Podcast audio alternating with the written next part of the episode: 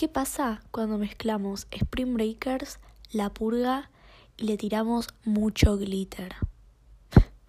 Hoy voy a hablar de Assassination Nation, una película muy cuestionable. My name is Lily Colson, and I'm 18 years old. And this is the story of how my town, Salem, lost its mind. You may kill me, but you can't.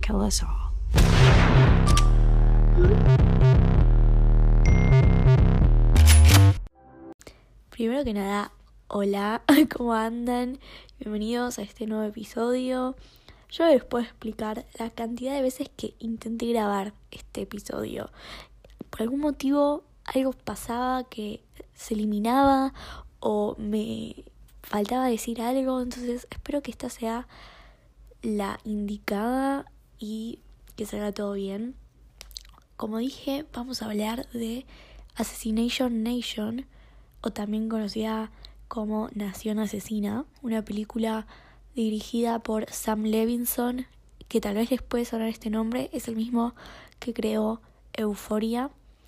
Esta película es del 2018, así que es anterior a la serie que igual no tiene nada que ver con la serie, pero tiene un par de aspectos similares, eh, tiene temáticas que tienen puntos en común.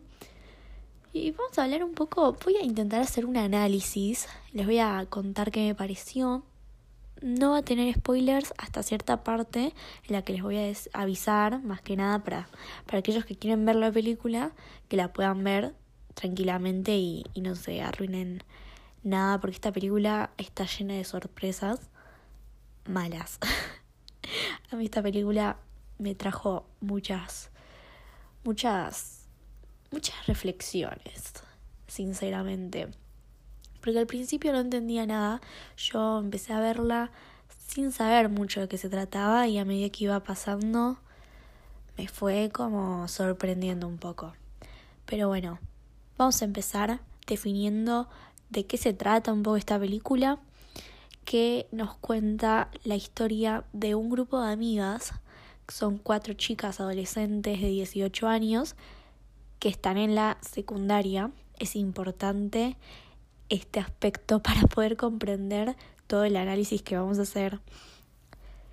Que viven en, un, en una ciudad de Estados Unidos llamada Salem, que es importante que hay una analogía que es muy interesante, que es un simbolismo ante la historia del juicio de las brujas de Salem, que en ningún momento lo aclara, en ningún momento se da tanto a entender, pero si vos querés hacer esa comparación, tiene mucho sentido y me parece que si se hubiese como puesto más, eh, se hubiese prestado más atención a eso, la película hubiese sido muy interesante, pero nunca hablan nada de eso.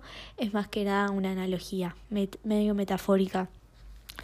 Eh, en este pueblo eh, empieza, surge un hacker que nadie sabe quién es y empieza a develar secretos muy íntimos de personas tanto alumnos jóvenes de la secundaria como adultos y, los pone en una situación muy comprometedora porque expone, publica en internet, salen a la luz un montón de eventos, situaciones, fotos que los dejan muy mal parados, tanto sea por infidelidad o como cosas ilegales, eh, pornografía infantil, eh, fotos íntimas, distintos aspectos que hacen que el pueblo se revolucione, que todos se vuelvan como muy a la defensiva. Es una película que trata mucho el tema de la culpa. ¿A quién le echamos la culpa? Por nuestras propias acciones. Cosas que bueno, hasta acá este es como el mini resumen que se les puede hacer esta película. Creo que es mejor entrar a verla sin, sin saber mucho más porque tiene eso que, que te sorprende. Yo cuando la empecé a ver no sabía muy bien de qué se trataba. Y si tengo que definir esta película en pocas palabras, yo creo que es el exacto, la exacta definición de el término we live in a society, en el que echamos la, culpa del sistema, todo es culpa del sistema, eso es lo que está mal, lo que nos daña, pero yo no me voy a centrar tanto en ese aspecto, sino que lo que más voy a cuestionar es el falso empoderamiento y el mensaje feminista que te intenta vender esta película donde predominan los hombres en la producción de esta película. Eso es lo que más bronca me da. Porque de 10 productores que hay, solo hay una mujer. Esto está guionado por un hombre. Y se nota mucho, se nota mucho la falta de, de, de una perspectiva femenina a la hora de, de crear estos personajes y estas historias y, y la forma en la que están contadas. Así que voy a ir como parte por parte. Primero que nada, vamos a centrarnos en los personajes que, como dije antes, tienen 18 años, siguen en la secundaria y son los personajes femeninos más estereotipados, pero de la historia del cine. Es increíble. Son muy vacíos, muy materialistas, se las muestra muy como descorteses, que contestan de mal modo, que se tratan todos mal entre ellos, salvo, bueno, el grupo de amigas que sí, por lo menos representa un poquito más como la sororidad que tienen entre ellas, que se quieren y sí se nota esa amistad que, que tienen entre ellas, pero realmente los personajes individuales eh, están construidos como muy mal. Y es terrible lo hipersexualizadas que están, porque que un adolescente de 18 años hable de su sexualidad abiertamente con sus amigas, eso no, no le da el pie a sexualizarlas a ellas. Repito, esto está hecho por un hombre de 35, 36 años. Las tomas, la forma en la que se desenvuelven ellas es igual, más allá de eso, están interpretadas por actrices de 30 años. ¿Y en qué momento eso puede quedar bien? No, no voy a criticar el trabajo que ellas hicieron porque dentro de todo me parecieron que ellas entendieron su tarea, ellas actuaron de la forma que pudieron dentro de esta película. Yo a ellas cuatro las actrices principales mucho no las conocía, pero sí hay un par de caras más famosas, más como populares de fondo, como por ejemplo aparece Bella Thorne haciendo un personaje muy del estilo de los que siempre hace, es la típica popular, medio creída, mala, porrista, que todo el mundo odia, que es como el, el, el mejor personaje que le sale. Después también aparece Uh, esta tiene un nombre re raro. Maude Apatow, una cosa así, que es la actriz de Lexi, el personaje de Euforia. Ella puede aparecer dos minutos de extra, pero se lleva todos los créditos de la película porque me encanta su manera de interpretar personajes. Para mí actúa muy bien esa chica. Y después, esto es lo más random de todo, actúa Bill Skarsgård, bueno, yo no sé muy bien cómo se pronuncia su apellido, pero es el Pennywise más conocido de los últimos años, que la verdad es que pasar de It a esta película es un, un golpe bajo. La verdad es que no sé si te deja muy bien parado, pero bueno, él actuó, actuó de la mejor forma que pudo. También no es de más resaltar la violencia explícita en la que exponen y humillan a estos personajes adolescentes, que está bien, estás contando una historia, una realidad, pero que no es necesario, hay un montón de formas más de contarlo y yo creo que la película se divide como en dos partes. Toda la primera parte, la que vos decís, esta película es lo peor que vi, cuánta violencia, cuánta humillación, cuánto machismo, y después la otra mitad para el final es cuando vos empezás ya como aceptar cualquier cosa que demuestre esta película porque es totalmente bizarro, es un intento de empoderamiento, es como intentamos limpiar toda la parte anterior, que es, bueno, ya vamos a llegar a esa parte, pero más que nada, ah, también es importante aclarar que al inicio de todo aparece un trigger warning, una advertencia a qué tipo de contenido explícito aparece que puede sensibilizar al espectador. Eso me parece que está bien porque la verdad que sí, es una película explícita en todos los sentidos.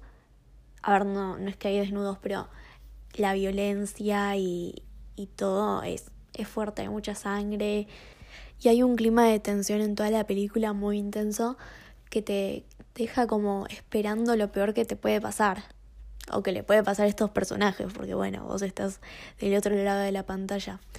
Otra cosa que es muy interesante a la hora de analizar estos aspectos de la película es un concepto que en inglés se llama male gaze, que sería la perspectiva masculina o la mirada masculina que analiza a tres tipos de, miradas, que es la perspectiva del camarógrafo, del hombre que está detrás de la cámara filmando la escena, del espectador consumidor masculino y el hombre en la escena, que es quien comparte eh, la escena con la mujer o, bueno, se, se sobreentiende.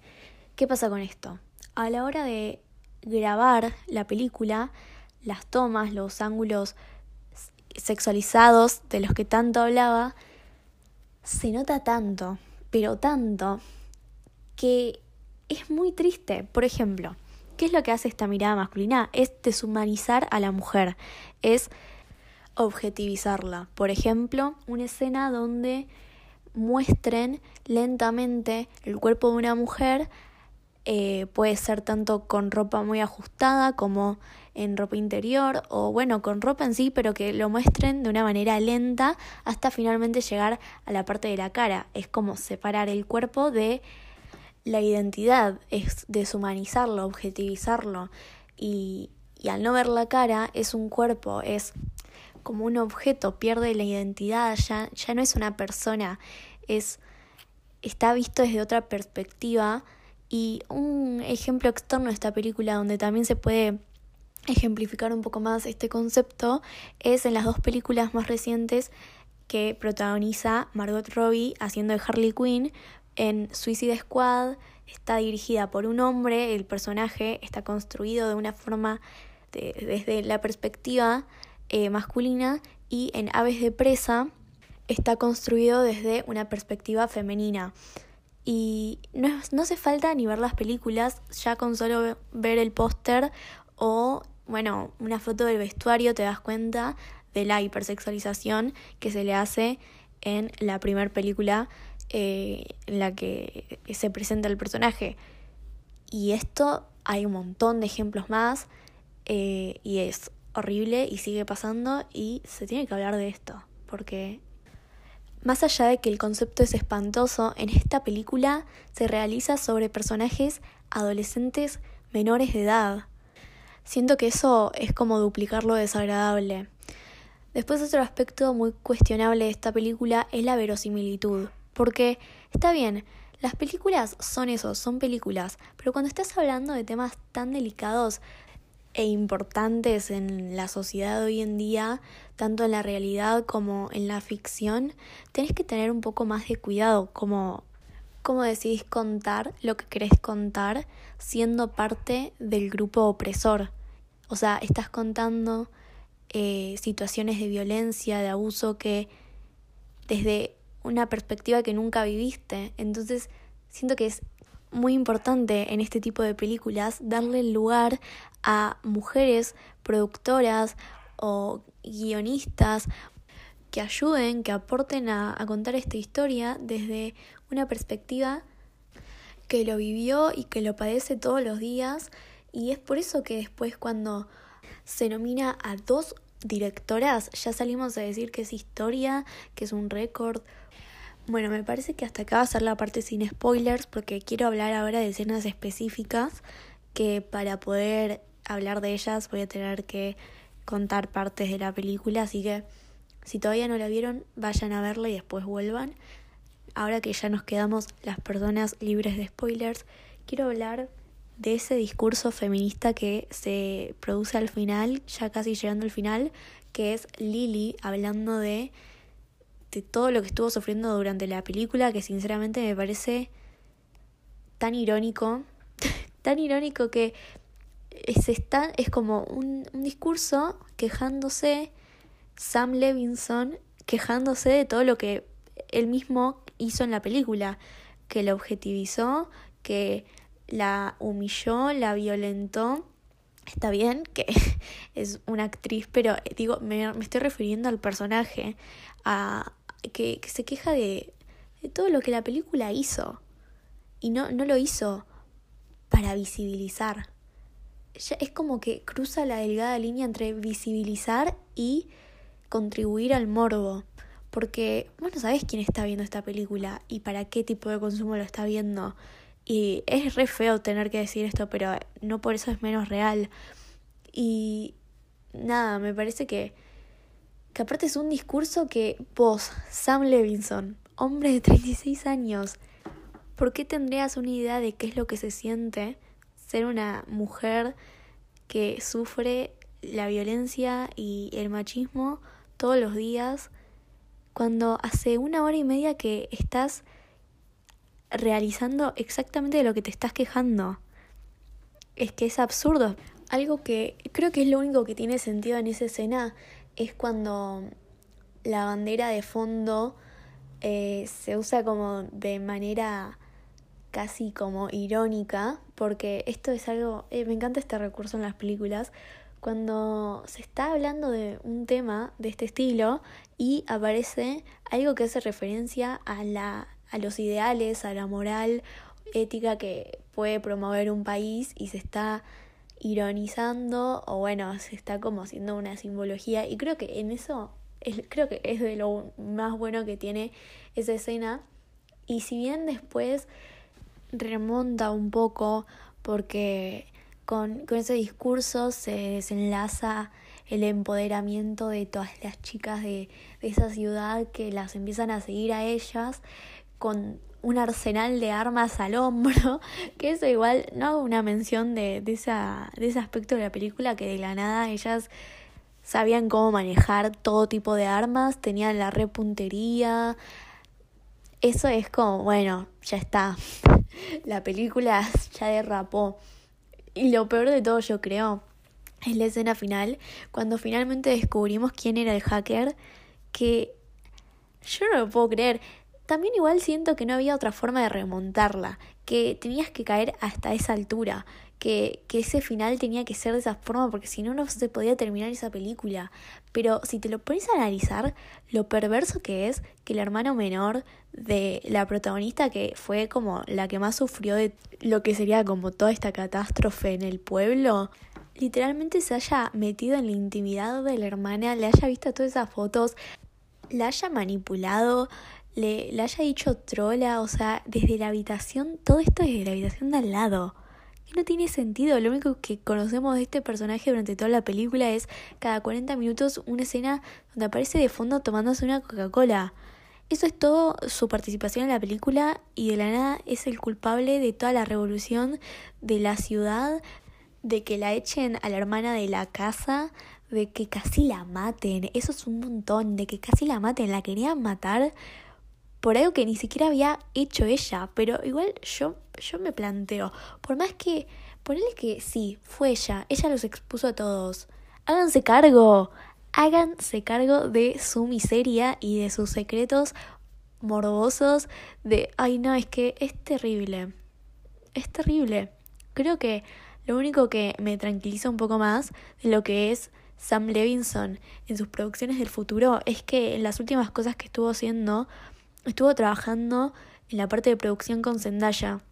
Yo sé que Zendaya es una reina y que nunca haría algo como esto ocurrir porque logró que Disney sea más inclusivo con las personas negras en sus películas y sus series. No es que le tenga mucha fe, pero es como Euforia, su última oportunidad de revertir lo que hizo porque no puede seguir produciendo cosas de ese estilo, alguien lo tiene que frenar o que cambie su contenido, ¿por qué está tan obsesionado con contar las historias de adolescentes, mujeres que sufren de abusos o violencia? No sé, me hace mucho ruido porque la mayoría de sus creaciones tratan sobre eso de una manera muy sexualizada porque Euforia no se queda atrás pero en este episodio no voy a hablar de eso no quiero entrar en detalles de, de euforia ni nada. Pero nada, gente, ese fue mi análisis.